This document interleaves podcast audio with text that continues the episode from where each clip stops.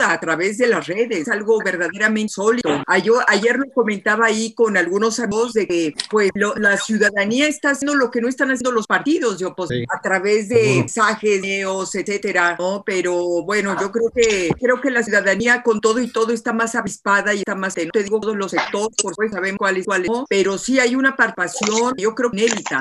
Oye, Beatriz, eh, ya estoy dándole la bienvenida aquí a todos, nos das breve minutito, eh, pido a todos ponerse en silencio, ustedes saben, este, respetando el tiempo de todos, siendo puntuales, eh, quiero darle la más cordial de la bienvenida a todos los amigos de desarrollo económico de Ciudad Juárez, es un gusto volver a tenerlos aquí presentes, participar en estas conferencias tan importantes y interesantes que tenemos aquí a nivel estatal con grandes ponentes, con Eldo Beatriz. Quiero primero que nada agradecerle aquí a Beatriz que nos haya dado la invitación y, y nos hable de este tema que es algo que nos cumbe ahorita a todos los empresarios de México y más aquí en Chihuahua. Eh, cedería la palabra aquí a mi amigo Sergio Moza para que la bienvenida a algunos de Chihuahua y luego te cedemos la palabra, Beatriz. Pues muy buenas tardes a todos, bienvenidos a miembros del Desarrollo Económico de la Ciudad de Chihuahua, Acción Civil, o, otra vez uh, invitada de lujo, muy, muy agradecidos con Beatriz Pajes para, por, por concedernos este tiempo y platicarnos un poquito de este tema que nos tiene muy preocupados y opados a los ciudadanos. Uh, cualquier cosa adicional ya sobra, eh, es mejor que Beatriz nos. Muchas gracias, Álvaro. Bueno, este, buenísimo. Quiero este, recordarles aquí brevemente, eh, pues Beatriz ha sido una de las eh, personas más críticas del tema político, lo estamos atravesando.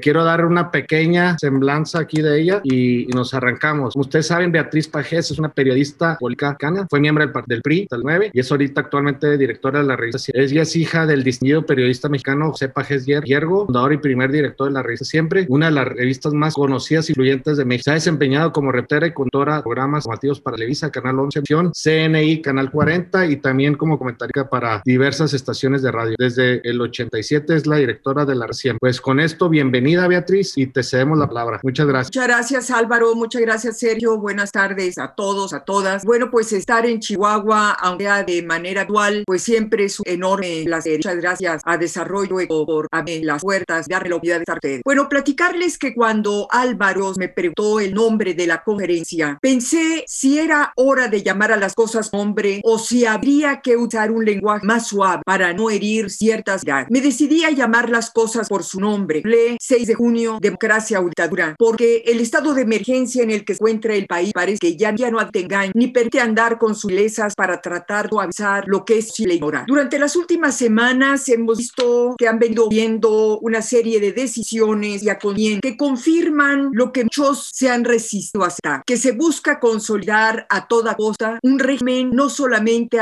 sino totalitario, con un presidente de la República que busca tener poderes meta ¿Por dónde empezamos? Si les parece, vamos a partir del intento de imponer como candidato de Morena al gobierno del estado de Guerrero Félix Salgado Macedonio, un político polémico, lo menos acusado de, de haber favorecido al cártel men organizado cuando era alcalde de Aco y ahora también de no haber entregado al INE los gastos de pre-campaña. Este personaje ha sido convertido por el gobierno en un ariete, es decir, en un arma para destruir al nacional electoral. Tanto Salgado Macedonio como el dente de Morena, Mario Delgado, les han encargado a ellos septar al, y así lo septar al. Durante varios días fuimos testigos pues, de algo verdaderamente que habíamos vimos como un diputado federal, coordinador de su bancada en momento y ahora diente del partido político en el poder, Morena, hacía las veces de un garterta que amenazaba con matar a la electoral, con reventar la acción si no se devolvía la candidatura al compadre del dente de la República. Estoy viendo a Salgado. Y aquí estamos obligados a hacernos una pregunta. ¿Por qué? ¿Por qué López Obrador quiere desaparecer una institución que ha sido fundamental para tener elecciones libres, de alguna manera creíbles, hasta donde ha sido ple, pero sobre todo, que ha impedido que el gobierno manipule e imponga resultados electorales? Me parece que a esto hay dos respuestas. Seguramente ustedes se recuerdan que hace aproximadamente vino de visita a México el presidente de Villar. Luis Arce no creo que haya venido únicamente para tomarse unas cuantas, una zona loca del sureste con el presidente. Arce, junto con Evo Morales, con Hugo Chávez y con Maduro, han perfeccionado la fórmula electoral que ha perdido a los actuales dictadores latinoamericanos reelegirse una y otra vez. Arce mismo, el actual presidente de Bolivia, es producto de un fraude preparado por Venezuela, Nicaragua, Ecuador, ahora ya no, que afortunadamente ya no Corea, hubo elecciones recientemente, y Bolivia comparten lo que algunos llaman dictadura electoral. Y lo que menos necesitan estos dictadores electorales es un INE autónomo e independiente. Más allá de buscar la renuncia de Lorenzo Orban o de cualquier otro consejero, lo que pretende el régimen es desmantelar el sistema electoral actual para su por otro que les permita manipular las elecciones a su antojo y así detar el poder indefinidamente. El diputado de Morena, Pablo Gómez, ha sido muy franco. Él dijo en alguna ocasión, nosotros lo que vamos a proponer es cambiar el andamiaje. Queremos que desaparezca el Consejo General del... Y efectivamente se trata de tirar el andamiaje democrático para implantar un sistema que le permita a Morena ganar con el menor número de votos, aumentar el número de diputados, cambiar la distribución territorial, la circulación, eliminar los candados constitucionales a la representación, tener el control del padrón electoral para poderlo falsificar y emitir arbitrariamente credenciales para una maquinaria electoral donde el ciudadano se convierte en una simple marioneta para simular democracia. Vota, pero no el asesinar al INE es estratégico para que el 6 de junio sobreviva el régimen pueda quedar abierta la puerta a lo el órgano electoral es el último obstáculo. La corte ya está doblada, entonces en ese obstáculo a la tiranía. En este momento todos estamos atentos a lo que está sucediendo, puedas ver en la Cámara de Diputados por la trascendencia. Me voy a referir a eso. Pero hay otra respuesta a este intento de matar al. La respuesta la encontramos también en las últimas encuestas. López Obrador conserva, como ustedes saben, un 50, 55, 60% de aprobación, pero no así su partido Moreno, que anda en 30 y algunas encuestas lo marcan hasta en un 23 o 25 de aceptación. Es decir, en Palacio Nacional tienen encuestas que les están indicando que el 6 de junio puede haber un fuerte voto de castigo en contra del partido. La posibilidad de que Morena pierda la Cámara de Diputados está llevando al gobierno a tomar decisiones violentas, ilegales y radicales. Entre ellas, como lo mencionaba, restar credibilidad al árbitro electoral. Tal vez en este momento ya no les va a dar tiempo de desaparecerlo, pero sí de descalificar.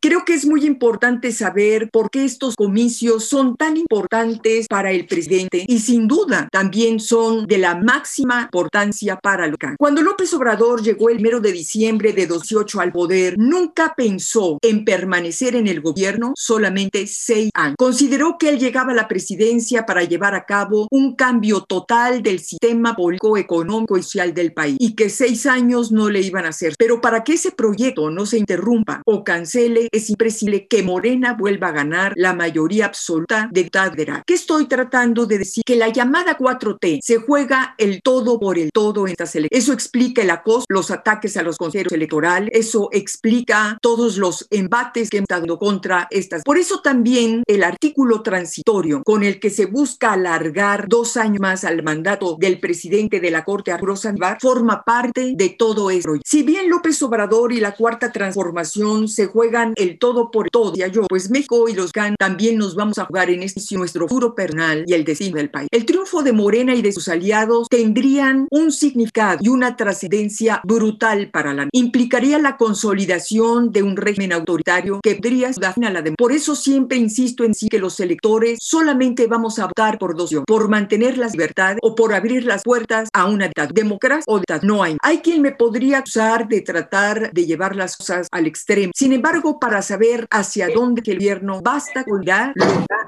haciendo. Es decir, no estamos Me repito, por ejemplo, a las reformas que ha impulsado el equipo federal y que han sido aprobadas por su partido. Por ejemplo, la Ley Nacional de Excepción de Dominio que permite expropiar propiedad si el gobierno considera que el dueño no puede comprobar que la dio. Por ejemplo, la Ley de Seguridad Nacional que viola el sitio de incendio. Por ejemplo, la reforma a la Ley de Hidrocarburos que permite suspender acciones en ellos que por seguridad nacional, seguridad energética o afectación a la economía nacional. Por ejemplo, la ley reciente de datos biométricos que obligaría al usuario celular a entregar al ver huella de aclar, fax del rostro, iris del rostro, tono de voz, supuestamente para identificar a delincuentes extorsionadores. Pero me refiero también, como antecedente de todo esto, a ese discurso polarizante, violento, difamatorio, que un día y otro también se siente desde las más altas instancias del poder y que ha contribuido a crear un odio de venganza de personas. Los, los mexicanos hemos ido divididos en buen y mal, en conservadores y liberal, en morales e hipócritas, en honestos y corruptos, simplemente a partir de los prejuicios resquemores y anhelos de venganza de un político que se ha dedicado a partir dos al país para imponer sus verdades, para imponer sus... Llevamos más de dos años, desde el mero de diciembre de 2018 a la fecha, siendo testigos de cómo se han ido destruyendo instituciones, debilitando órganos autónomos, cómo se ataca a la prensa,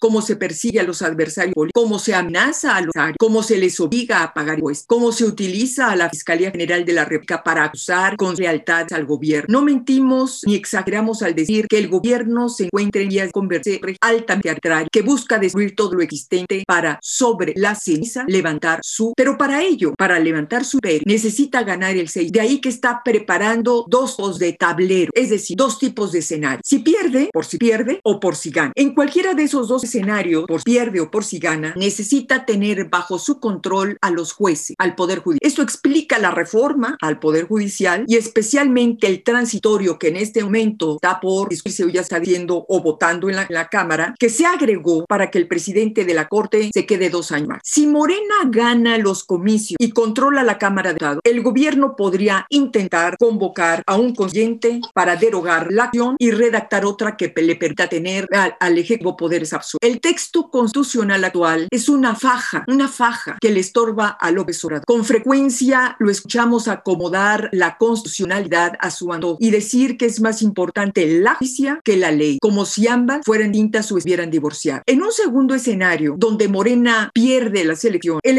Ejecutivo también necesita tener supeditada a la Corte para no reconocer resultados, o bien para poder hacer lo que hizo Hugo Chávez y Suel, imponer una dictadura oficial donde el Supremo, es decir, la Corte, declara inconstitucional las reformas aprobadas o las leyes aprobadas por la oposición en el Congreso. Creo que detrás de la prolongación de mandato del presidente de la Corte subyace este intento, porque López Obrador repite con frecuencia que quiere dar la cancelación o modificación de las reformas que ha hecho su gobierno hasta ahora. Pero hay un tercer escenario y eso va a depender de lo que defina en unos días más el Tribunal Federal Electoral. Me refiero a las sobre El INE, como ustedes recordarán, emitió un acuerdo para que ningún partido político rebase el 8% de la votación. Esto es algo que causó el enojo de Morena porque la mayoría absoluta que hoy en la Cámara de Diputados es producto de un de ese chapulineo, de esa cooptación y compra de legisladores tan como en nuestra política. Si Morena no tiene el número de curules suficientes en las urnas, va a buscar construir de nueva cuenta la sobrerepresentación que hoy, lamentablemente, el Tribunal Federal Electoral, especialmente su presidente, se encuentra hoy también bajo la presión y control de presidencia de la. Pero paso a la parte más importante de esta charla que hoy, justo este día, pues México se encuentra en la orilla más próxima o podría encontrarse en la orilla más próxima de un presidente. Los diputados federales van a tomar la decisión de salvar la democracia, la división de poder, la independencia judicial o de arrojar todos ellos al barranco. Me refiero a la aprobación precisamente transitoria. ¿Qué significa es? ¿Qué repercusión puede tener este intento de reelección del presidente de la El presidente de la República ha repetido una y otra vez que ese añadido, lo dio varias de estas maneras de esta semana, ha repetido una y otra vez que ese añadido no es inal, que no se trata de una reelección, que su gobierno necesita tener dos años más en el cargo Arturo Salvar porque es un hombre honesto y no confía, así lo dejo ver, y no confía en los otros ministros porque forman parte del neoliberalismo, aunque tres de ellos fueron propuestos e impuestos, y me refiero a Juan Luis Alcántara, a Yasbel y a Margarita Ríos Faja. He dicho en varios espacios que ese transitorio bien pudo haberlo redactado Augusto Che o cualquiera de los autócratas latinoamericanos que buscan someter al poder para consolidar un proyecto autócrata. Esta disposición representa un golpe tal a la independencia. Significa someter la acción a los caprichos del presidente de la República y que la vigilancia del respeto a los derechos humanos dependa de lo que decida un solo hombre y no una institución como la Suprema Corte de la El diputado de Morena, seguramente lo, lo leyeron ustedes por Fledo, lanzó una advertencia que deja ver la gravedad. Podríamos estar, dijo Fledo, ante la disolución del régimen recal. Para decirlo claro, ante un golpe de Estado que por cierto nació en las mismas traen del Porfirio Muñoz Ledo, en ese texto también un grupo de aduladores que rodean al presidente de la República lo están engañando y lo están llevando a violentar el orden. ¿Qué, ¿Qué podemos hacer nosotros? Obviamente la única vía que tenemos para detener esta peligrosa vorágine democrática es con nuestro voto. Los expertos han sido muy claros. El partido a vencer es el abstención. El reto es sacar a la calle a votar a a ese 50% de abstencionistas que también se quedaron en casa el 2018 y que compieron el día de la votación en un día de campo a favor de Moreno. Me alegro de estar con empresarios de Chihuahua este día porque es importante analizar lo que nos están diciendo las casas Para mí, se los confieso, fue una mala sorpresa saber que los más altos porcentajes de abstención encuentran en el norte del país. De acuerdo a Big Data, en las pasadas elecciones de diputados federal, la abstención fue mayor al 40. Sonora, por ejemplo, tuvo una del 48, bien, seguido, casi pegado, por Baja California, por Guanajuato, por Chihuahua y por Nuevo León. Ese mismo estudio nos dice que entre más desarrollo, es algo muy paradójico, que entre más desarrollo, más nivel educativo, más calidad de edad hay en una edad, más abstención está De tal forma que la participación más alta se encuentra paradójicamente en el estado que lamentablemente es donde Morena más buena. Tabasco, Veracruz, Chiapas. Menciono este punto porque creo que está la clave de lo que tenemos que hacer, convencer a la ciudadanía de la importancia que tiene en este momento salir a... Yo creo que entre otras cosas hay que decirle al electorado, recordar que estas no son unas elecciones más, que estas no son unas elecciones intermedias como las mismas que hemos tenido en, en regímenes xenos. Aquí nos estamos jugando la vida. Estoy consciente de que nos encontramos en una especie de tormenta perfecta porque los partidos de oposición no están haciendo lo que le... Los candidatos, salvo excepciones, no son los mejores y tampoco hay propuestas que entusiasmen al electorado. Pese a todo, nos toca a los ciudadanos por freno a ese avance audaz. Intentar, no nos podemos dar de brazos. De acuerdo a la última encuesta de Buen Día y Mar, solo el 41% de los ciudadanos considera en este momento que es muy probable que salgan a... Pero también nos dicen otros cador que las mujeres entre 18 y 65 años serán la clave para ganar, porque son las que tienen los menores índices. Las mujeres somos las que más dan y acuérdense que representan el 53% por del padre electoral. Desconozco cuántas mujeres hay en su empresa en la actividad comercial de Chihuahua, pero supongo que hay un número importante. Yo les diría que hay que ir por Las mujeres son uno de los grupos sociales más golpeados por este Les quitaron estancias, desaparecieron los fideicomisos para tener cáncer de mama, se han quedado viudas o se han quedado huérfanas a causa del mal manejo de la pandemia, pero también son las jefas de día que tienen influencia en la pareja y en su en toda en toda empresa, toda empresa hay trabajadores líderes que son leales a la hay que ponerse, hay que ponerlos a hablar sobre los riesgos, tal vez entrenar para que expliquen a sus compañeros lo que siga una dictadura. El otro día me quedé pensando cómo explicar a una persona de bajo o medio nivel educativo lo que es una dictadura. Hablar en México de una dictadura y que lo entiendan no es fácil, dado que no hemos tenido cuando menos en eh, una parte importante del siglo XX lo tenemos, llevamos del CAR. Cuando estaba pensando en esto, me vinieron a la mente las imágenes de los campos de concentración en Alemania nazi, las fotografías donde se ve a la policía y al ejército de Pinochet, Chile, o de Videla en Argentina, reviendo y apresando gente en la calle. Me vinieron a la, mente las tumbas donde colocaron a los desaparecidos. Me vino a la mente la escasez y el racionamiento de medicinas de comida que en este momento sufren los venezolanos. Hay que mostrar esas imágenes para ver que México no está exento de caer en un escenario. Se ha dicho que solo vamos a votar dos opciones o por dos alianzas. Yo creo que el 6 de junio solo dos alternativas. O votamos por defender lo que queda de democracia o optamos por entrar a un el de las que puede no tener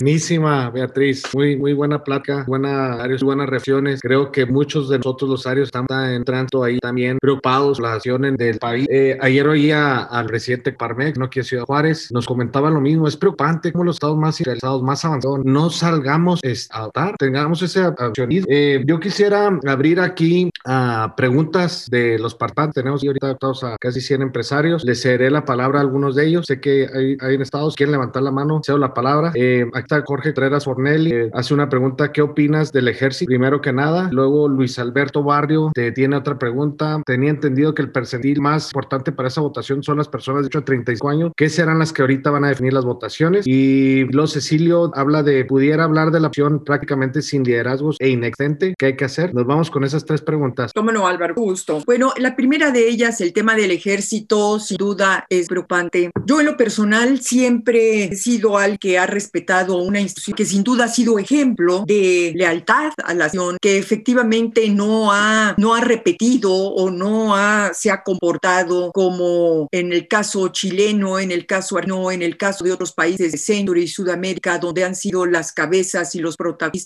de los golpes de Estado más crueles y violentos. Yo creo que todo eso se lo seguimos reconociendo al ejército. Es una acción que eh, se ha, hemos tratado de cuidar y yo creo que muchos gobiernos en México siempre han tratado de cuidar al ejército precisamente por todo lo que representa para la seguridad y para la estabilidad del. Sin embargo, creo que hoy no está sucediendo así. Hoy lo están utilizando, el gobierno lo está utilizando en actividades que no son naturales a su vocación y que tampoco es lo que la Constitución les señala como fatal. Los están, los han convertido en empresarios, consultores, los están llenando de dinero, pero yo les diría, les están encargando, como ustedes saben, encargarse de las aduanas, de los puertos, donde pues hay tráfico de droga, de operan generalmente los carles, es decir, se está exponiendo el ejército a ser, a ser entrado por el, pero también con esta cantidad de dinero que se les está entregando, pues es una forma también de cooptar la voluntad de una Y a través de esta entrega de dinero también se les está bien. Sabemos que no todo el ejército está de acuerdo con las decisiones que está tomando el gobierno del arca. Y bueno, no es extraño que esté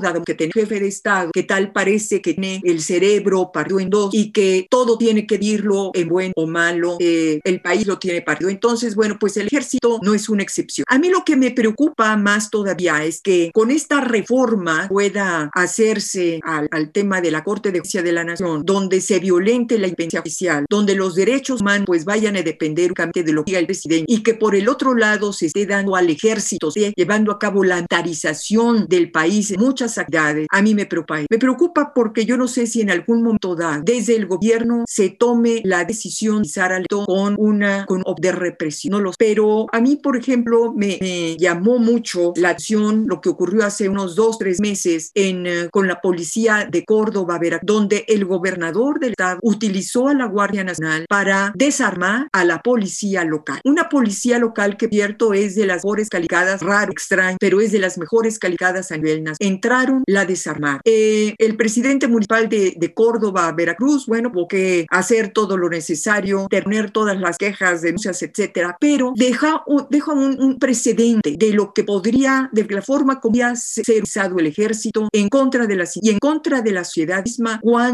el gobierno considere que tenga que usar para reprimir o para imponer una eso que podría decir en cuanto al ejército. Por el otro lado, bueno, sí, yo comentaba, me, mencioné estas encuestas con respecto a este rango eh, y sobre todo el, la, la, parte de las mujeres considera que son las pueden ser más para auditar la elección porque así lo están marcando eh, estas casas encuestadoras, como es el caso de Data. Por, eh, pero bueno, yo creo que esta se refiere específicamente a lo, al, al, al, tema de género, es decir, al activismo que podemos tener que generan las mujeres para poder ir en. Y por el otro lado, bueno, pues sí, lamentablemente no vemos liderazgos y no los vemos los liderazgos en ninguno de los partidos políticos de opción. Y además, bueno, tenemos lamentablemente que se decidió una lista de candidatos que no era precisamente la que se daba en los, eh, la, la, idea original de la alianza BAPME era que se vieran empujar candidaturas muy ciudadanas, muy cercanas a, la ciudad, muy reconocidas ciudadanas, para que dieran credibilidad, dieran empujar el a favor de la pero no fue el caso. Los partidos decidieron repetir más,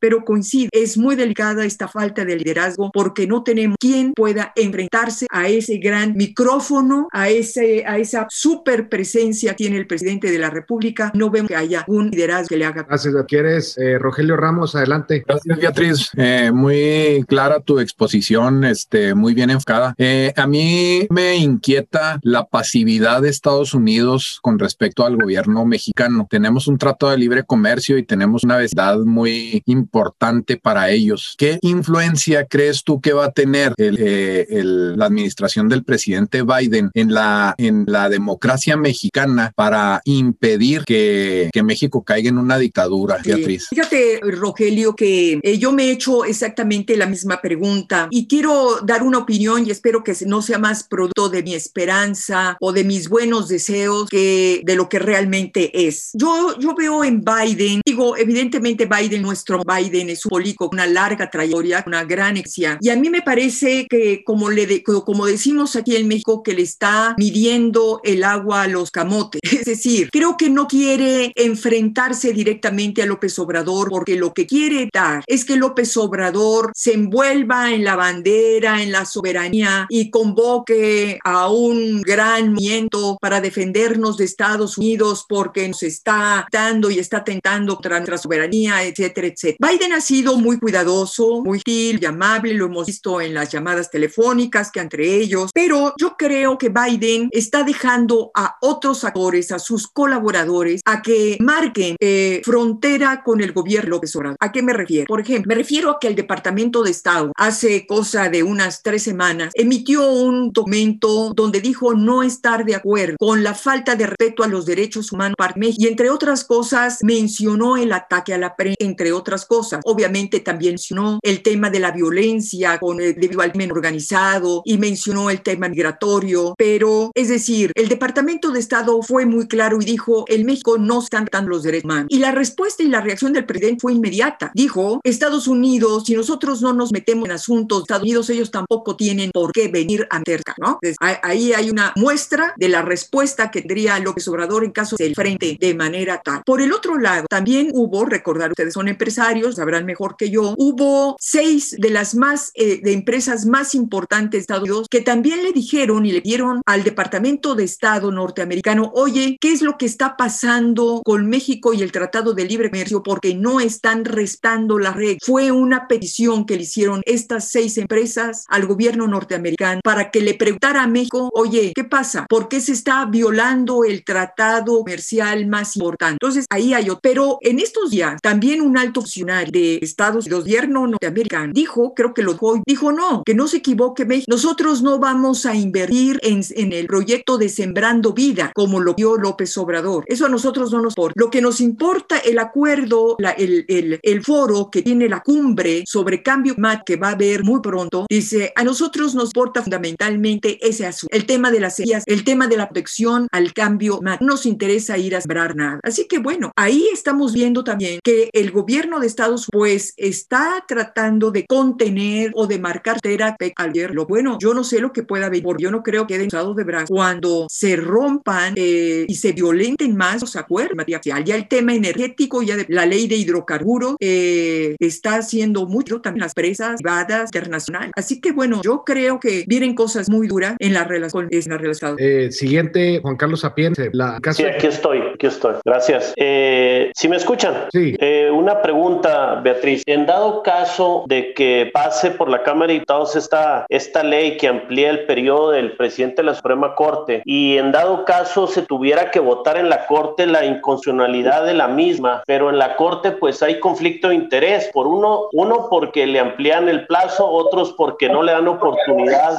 ¿Quién votaría o cómo se votaría en la Suprema Corte con tanto conflicto de interés la, la inconstitucionalidad de esta ley? Sí, muy buena pregunta y es una gran interrogante, eh, Juan Carlos. Fíjate que hace un par de días justo tuvimos grupo de ciudadanos una conferencia de prensa con varias legisladoras, varias dadas, precisamente para plantearles esto. Estuvo ahí la presidenta de la barra, estuvo ahí, estuvieron ahí otros abogados y esa era exactamente la pregunta que nos hacían, porque además, bueno, es increíble que el mismo presidente haya negado el derecho de otros ministros a ser presidentes de la Corte, eh, no solamente por alargar el, el mandato, sino porque además ya los descalicó de entrada, ¿viste? Dijo, no, no, no, dijo, ¿para qué? Eh, Saldívar se tiene que quedar dos años más porque si no vamos a tener más de lo mismo. Dice, y más de lo mismo es que cualquiera de los ministros que están ahí, que formaron parte de los regímenes neoliberales, vengan aquí a echarnos a perder las reformas que hemos hecho. Entonces, bueno, cierto. Y bueno, yo, yo te diría, no podrías decirte cómo podrían, cómo votarían una inconstitucionalidad, porque tampoco sabemos cómo se está copando, se está presionando o se está amenazando, porque hoy todo es a base de ¿Quiénes van a resistir? Es una, es una gran pregunta. ¿Quiénes van a respetar, a, a ser eh, leales a su compromiso con el respeto a la acción? Bueno, ya sabemos que el más importante que es salvar, pues está más que callado. Digo, su silencio eh, ha sido verdaderamente off, pero también muy elocuente. Gracias. Gracias. Eh, ¿Alguien más? Veo una pregunta más. Carlos Flores, hago yo. Este, ¿Crees que el presidente, el actor del presidente se está viendo esperado por la caída de su popularidad y que sus candidatos no son aceptados del todo por la ciudadanía? Sin duda, porque además, bueno, lo que también faltó decir es que, pues, Morena trae adentro muchas grietas, trae adentro muchísimos problemas. Eh, hay muchos eh, candidatos que no han sido aceptados, que han, provocado conflicto al ser puesto. Hay, hay,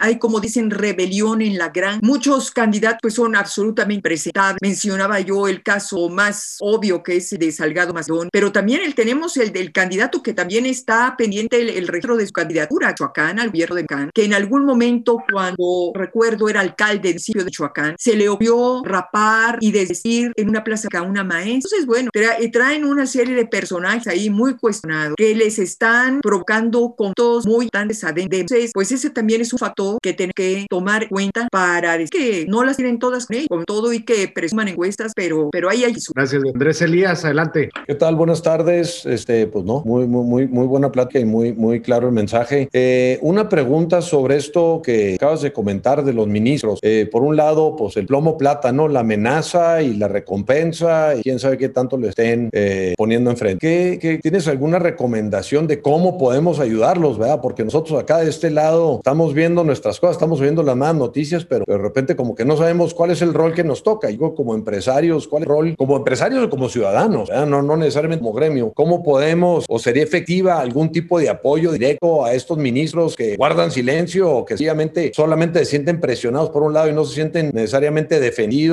de forma masiva por otro lado? Pues mira, eh, e, ese, tu, tu, pregunta es muy interesante y, la respuesta no es fácil, por supuesto, porque finalmente, pues habría que ver primero cómo, cómo responden cada uno de los dos. Vamos a ver cuál es la actitud, cuál es el comportamiento, a ver si una vez que se apruebe esto, se aprueba, vamos a ver cuál es la reacción, porque bien decía hace un momento Juan Carlos, pues hay una serie de conflictos de interés y esta reforma o este transitorio, pues afecta el futuro jurídico de ellos, afecta su carrera, eh, de tal manera que ellos también se están dando en víctimas de esta, de la aprobación de este transitorio. Eh, hay que ver, hay que ver cómo, cómo viene la, la reacción de la Corte, Andrés, para saber a qué ministros, con qué ministros podemos aliarnos, a qué ministros realmente podemos defender y elogiar su compromiso con el país y con la nación. Y pues, ¿cuáles aquellos que de plano se acomodan y aceptan lo que quieren aceptar eh, cómodamente para, para mantenerse ahí? Eh, pero yo creo que esta, esta pregunta que hace se va a definir en los próximos días a partir de lo pueda suceder. Yo te diría también a propósito del compromiso de los empresarios, bueno, ya hablamos del voto, pero hoy eh, apareció en el periódico Reforma, seguramente lo leyeron, un artículo de Claudio X González. Y Claudio X González hace un llamado a los empresarios más importantes del país, yo creo que da la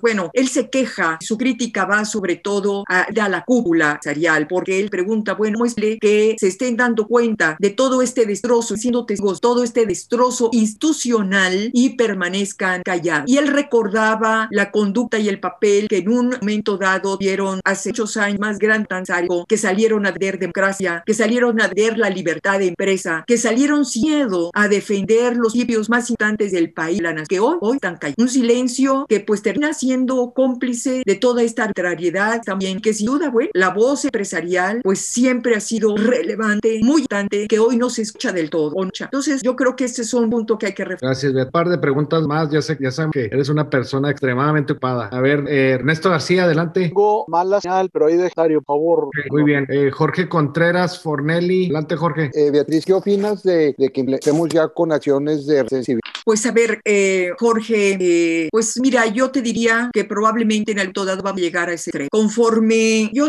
yo he dicho que es ya, si ocurre lo lamentable que se ha aprobado este esto va a ser un antes pues en la vida democrática, porque vas a dejar la abierta la puerta a lo, a lo, es decir, no solamente hablando ya de la de, de la Corte, deja abierta la puerta a la reelección o a la prolongación de mandato del B con todo. Entonces, pues yo creo que recurrir a la resistencia civil va a ser uno de los derechos de la ciudadanía para pedir arbitrariedad. Estaríamos haciendo el uso legítimo de un derecho para defender nuestras. Esperemos que no tengamos que llegar a eso, pero probablemente vayamos a tener que, recurrir a este, a este instrumento de protestas. Doctor Enrique Sánchez. Hola, hola, dígame, aquí estoy.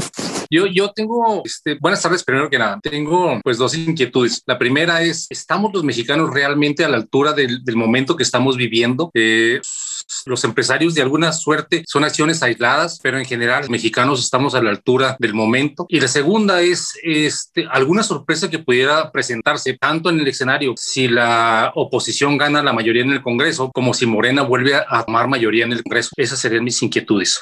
Sí, muchas gracias, Enrique. Muchas gracias. ¿Estamos a la altura? Pues no, no, no, no estamos a la altura. Si estuviéramos a la altura, pues eh, creo que el gobierno tendría más cuidado para hacer lo que le dé la gana como lo está haciendo. Hay una, lamentablemente tenemos una ciudadanía no solamente apacas, no poco consciente, poco polarizada, que no está midiendo, que no está midiendo las consecuencias de la acción gubernamental, que no está procesando toda esta locura autaria. No hay la formación política, no hay la ciencia, pero tampoco voy a usar una palabra que a lo mejor pueda sonar poco anguaya. No hay patriotismo. En alguna ocasión, un amigo alemán que trabaja para una empresa alemana tan transnacional dijo algo que verdaderamente dijo, el problema que tienen ustedes es que no hay patriotismo. Privilegiamos la actividad personal a salir de defender lo más importante o a defender el país. Sí, estamos a la altura. Por el otro lado, bueno, son dos escenarios. Pues, sin embargo, yo, yo, yo eh, eh una cosa, y es que aun y cuando la oposición logre ganar la Cámara de Diputados, no hay que bajar la guardia. Y no hay que bajar la guardia porque no le tenemos chance a los partidos. Me refería yo por eso precisamente a las sobrerretas. Es decir, eh, el gobierno puede utilizar todo el poder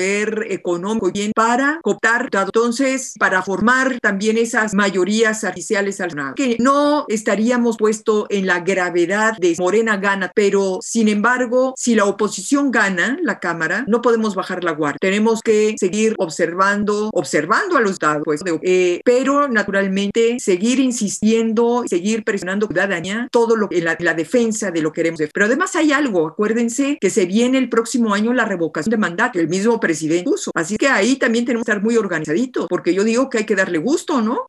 hay que darle gusto al señor, pero para eso nos tenemos que organizar. Buenísimo, gracias Beatriz. Eh, yo creo que tenemos tiempo para una pregunta más y unos últimos comentarios. Claro. Veo una mano levantada, Gina Valdés, adelante. Gracias Beatriz, buenas tardes. Oye, algo de lo que golpeó más a Andrés Manuel o de las pocas cosas que lo han hecho enojar es el paro de las mujeres. ¿Qué pasaría si como ciudadanos, como empresarios, hiciéramos no un día sin mujeres, sino un día eh, para defender la constitución? Que a lo mejor los empresarios dijéramos, ok, no trabajamos como el día del paro que nos trabajó, pero ni hombres ni mujeres. Y ese tiempo lo dedicáramos para que le pidiéramos cara a la gente lo que está pasando, porque lamentablemente muy pocas personas se dan cuenta del peligro en el que estamos. Por otro lado, estaríamos logrando que se diera a conocer que mucha gente no está a favor de este proyecto de gobierno. Eh, fue muy impactante en redes sociales, todos lados, ver cómo se detuvo el país en contra de Andrés Manuel. Muchos se sumaron al pacto precisamente porque era en contra de él, ¿sí? defendiendo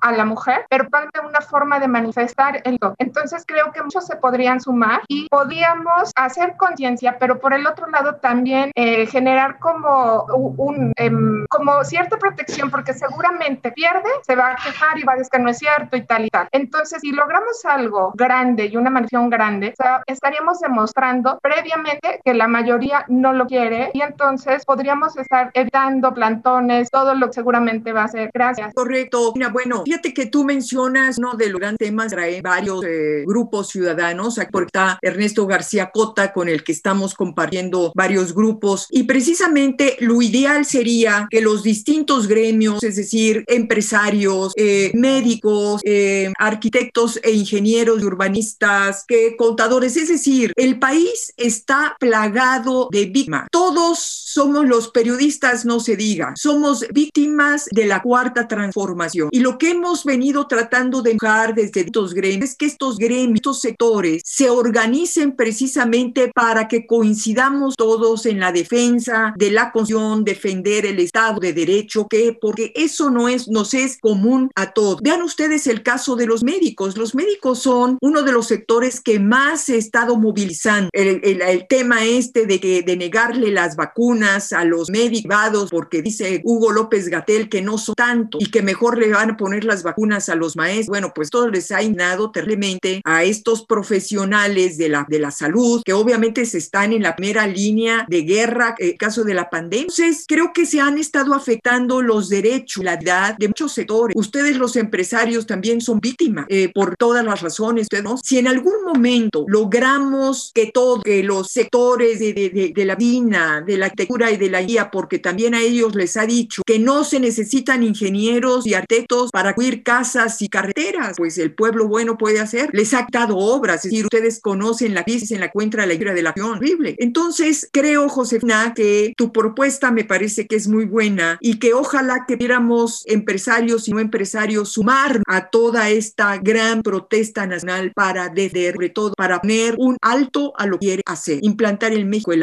ser un satélite más del grupo eh, de Sao Paulo. Entonces, creo que pues puede generar esto conforme los días transcurran y vayan, que muchas gracias. Bueno, pues ya tenemos más de una hora, Beatriz, sé que estamos extendiendo un poquito aquí. Eh, no sé si quieras hacer unos comentarios, llamado aquí muy pues concreto a los empresarios y dejarnos un mensaje más claro de lo que nos has hecho. De la no, bueno, gracias. Yo, yo decirles que, que los empresarios son determinantes para la vida de cualquier país, pero yo creo que decirles que en este momento los necesitamos la voz del empresario. Y ustedes eh, pues tienen bajo órdenes, eh, manejan y son cabeza de una gran cantidad de personas, de hombres y de mujeres, de jóvenes, que sobre los creo que pueden eh, con mensajes muy precisos, muy claros sobre el peligro que está eh, acosando a hoy, que pues que el 6 de junio puede ser determinante si, si no se cambia, si nuestro voto no es el adecuado. Lamentablemente no hemos logrado